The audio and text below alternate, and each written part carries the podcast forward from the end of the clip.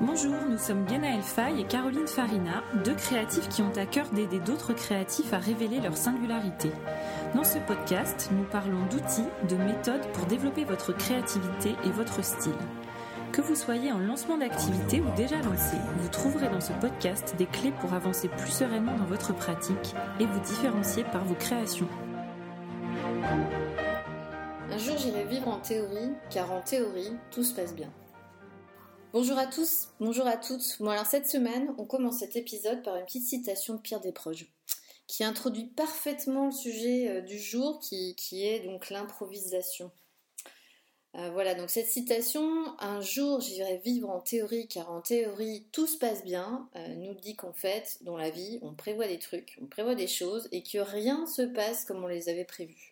Dans un monde qui change en permanence, c'est hyper important d'apprendre à improviser. Le monde a toujours été complexe, hein, et on a toujours dû s'adapter. Et en ça, l'humain est naturellement créatif. On improvise tout le temps. Et on peut se dire que par extension, la vie est une grande improvisation. Dès notre arrivée sur Terre, on improvise. Enfant, tout est spontané. On n'a pas la capacité intellectuelle et physique de maîtriser notre environnement. Donc, qu'est-ce qu'on fait? Ben, On improvise. On fait euh, spontanément. Et en ça, l'improvisation, c'est une sorte de retour à l'enfance. Retrouver ses sensations, une légèreté, une insouciance et cette confiance absolue que rien n'est grave. Je vais vous donner un exemple. Quand un enfant de 5 ans euh, veut dessiner un dinosaure, bah, il a déjà aucune technique de dessin. Donc qu'est-ce qu'il va faire? Il va improviser totalement. Et sa création va être singulière, car euh, bah, elle va avoir un regard particulier sur cet animal. Bah oui, il est possible en fait d'improviser sans exceller dans une technique. Justement, en fait, le manque de technicité nous oblige à faire autrement, et il peut en ressortir une proposition vraiment personnelle c'est vraiment utiliser les contraintes en opportunité. C'est la capacité vraiment à faire émerger des contraintes en opportunité. Et là, je vais vous donner un autre exemple et je vais vous parler un petit peu de moi. J'interviens dans une école de mode et j'ai des élèves qui euh, n'excellent pas encore dans la couture puisque c'est des choses qui sont en train d'apprendre et donc il y a beaucoup de techniques qu'ils ne maîtrisent pas. Eh bien, quand ils vont créer des nouveaux volumes, c'est justement dans cette euh, spécialité que j'interviens, eh bien, en fait, ils, me, bluffent parce qu'ils vont trouver des choses euh, complètement peut-être farfelues, mais justement, ce manque de technicité ne va pas entraver leur créativité. Donc ils sont complètement relâchés par rapport à ça, puisqu'ils ne savent pas comment ils vont le réaliser techniquement parlant, et ça leur donne la possibilité euh, d'ouvrir le champ des possibles et de faire des choses incroyables. Et quand on se dégage de cette partie technique, eh bien, euh, on peut trouver de nouvelles choses euh, que moi-même, maîtrisant le geste et la technique à ce niveau-là, de la couture, eh bien, je n'aurais pas forcément proposé, je me serais refusée à faire des choses parce que techniquement, je ne saurais pas comment le réaliser. Donc, il y a aussi des avantages à ne pas avoir ce côté technique et cette maîtrise totale. Donc, voilà, si vous aviez un doute sur votre capacité euh, de créativité, sur votre capacité à improviser, on vous rassure tout de suite, vous l'êtes par défaut. Vous improvisez dès que quelque chose ne rentre pas dans vos plans. Vous improvisez dès qu'il y a un accident qui survient. Vous improvisez dès que vous êtes confronté à une nouvelle situation. Vous improvisez quand vous commencez quelque chose de nouveau. Et c'est là où on veut en venir. C'est quoi improviser dans sa pratique artistique?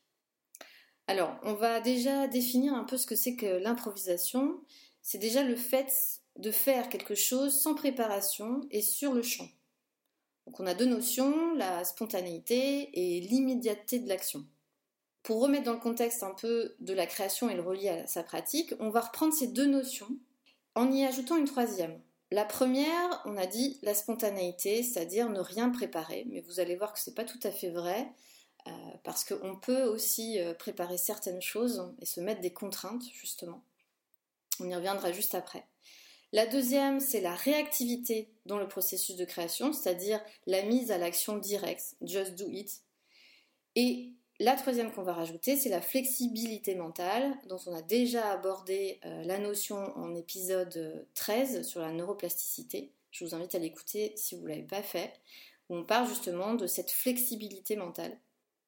Et pour que cette flexibilité mentale ait lieu, il faut être vraiment libéré de toute pression de résultat. L'improvisation créative, c'est une approche artistique et conceptuelle qui repose sur ces trois principes. Donc la spontanéité, on a dit, la réactivité dans le processus, just do it, se mettre à l'action, et la flexibilité mentale.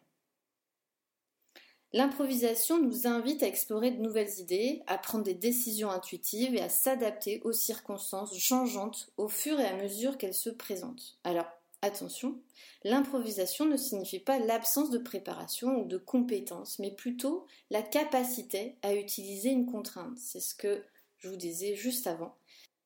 Cette capacité à utiliser une contrainte comme source d'inspiration. Dans ce cas-là, c'est un mouvement endogène, c'est-à-dire que ça part de soi. C'est une contrainte qu'on s'impose soi. Par exemple, pour un dessinateur, un illustrateur, il a l'habitude de dessiner avec la, main droite, et bien là, il va essayer avec la main gauche. Ou alors, euh, toujours pour un illustrateur, il va dessiner avec euh, euh, des couleurs qu'il va s'imposer. Voilà, trois couleurs maximum. Donc ça, c'est bien des choses qu'on s'impose à soi-même. Et puis, autre chose, il peut y avoir des événements imprévus, c'est-à-dire quelque chose qui vient de l'extérieur. Je sais pas, une panne d'électricité, une panne de matériel.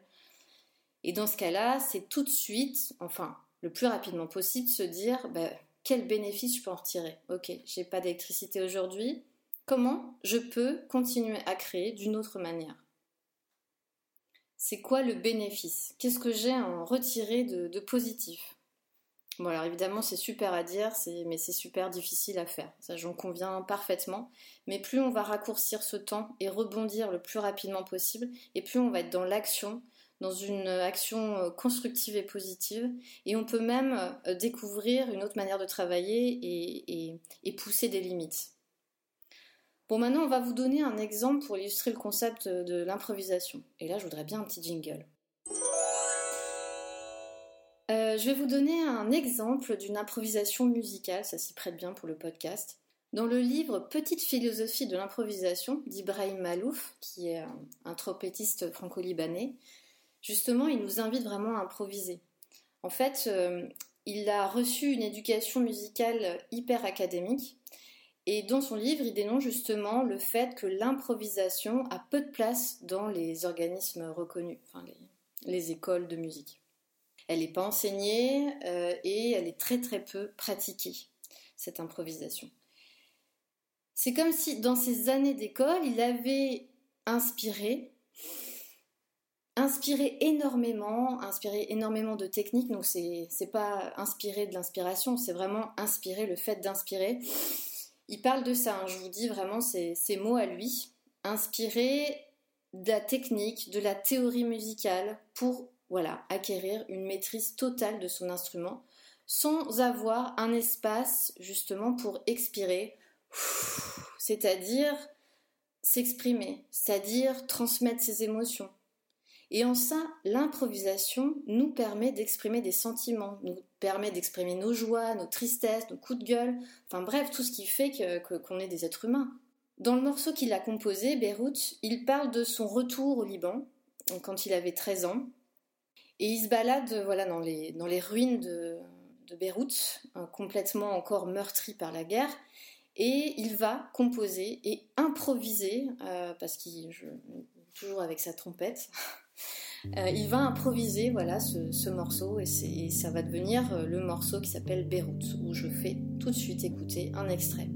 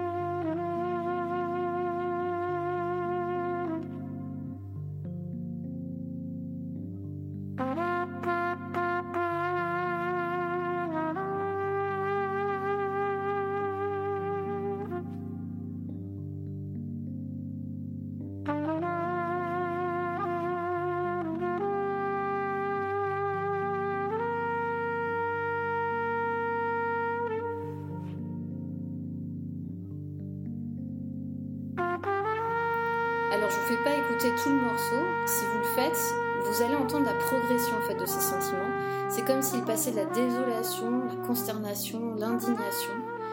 Euh, ce qui est vraiment beau, c'est qu'il arrive à alchimiser sa douleur.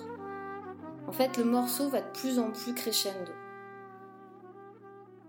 En fait, l'improvisation se nourrit de nos expériences de vie, nos traditions, nos valeurs et notre culture.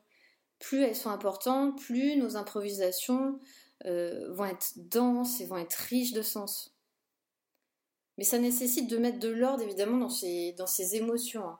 Si cette étape n'est pas réalisée, de remise un peu en ordre, euh, nos idées vont s'entrechoquer au risque de proposer une création complètement indigeste. Hein. Vos émotions vont donner le ton, vont donner une couleur à vos œuvres. Et maintenant, on va vous donner quelques idées pratiques pour cultiver son improvisation. Et là, il me faut un deuxième petit jingle. Déjà, numéro 1, cultivez le lâcher-prise. Apprenez à vous libérer des contraintes mentales et des attentes euh, rigides. Autorisez-vous à explorer sans la pression d'un résultat final et bien fini. L'improvisation prospère dans un esprit ouvert et détendu. Alors ça c'est hyper facile à dire mais très dur à faire. Et ce qui peut être fait pour essayer de relâcher un peu la pression, eh bien, euh, ça peut passer par euh, la musique, écouter un morceau qui vous, voilà, qui, vous met en joie et qui, euh, et qui fait un peu relâcher cette pression. Idée numéro 2, un exercice d'échauffement créatif. Avant de commencer un projet, consacrer du temps à des exercices d'échauffement. cela peut inclure des croquis rapides, des sessions de brainstorming, ou même des jeux créatifs pour stimuler votre imagination. Idée numéro 3, création collaborative. Collaborer avec quelqu'un d'autre. L'improvisation peut être amplifiée lorsque plusieurs esprits créatifs se réunissent pour partager des idées spontanées. Euh, ça favorise également une dynamique de groupe qui peut conduire à des, résultats surprenants. Troisième idée, embrasser l'erreur l'erreur fait partie euh, de l'improvisation.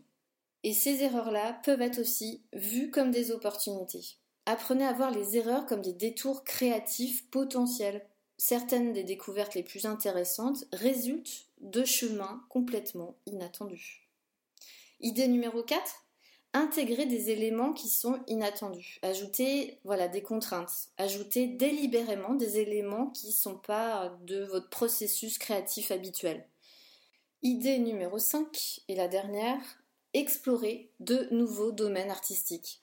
C'est-à-dire explorer d'autres médiums ou d'autres techniques que vous n'avez jamais utilisées auparavant. Ça peut ouvrir de nouvelles possibilités créatives et, encourager l'expérimentation de manière beaucoup plus spontanée. Donc voilà pour les idées, les mises en action un peu, pour l'improvisation.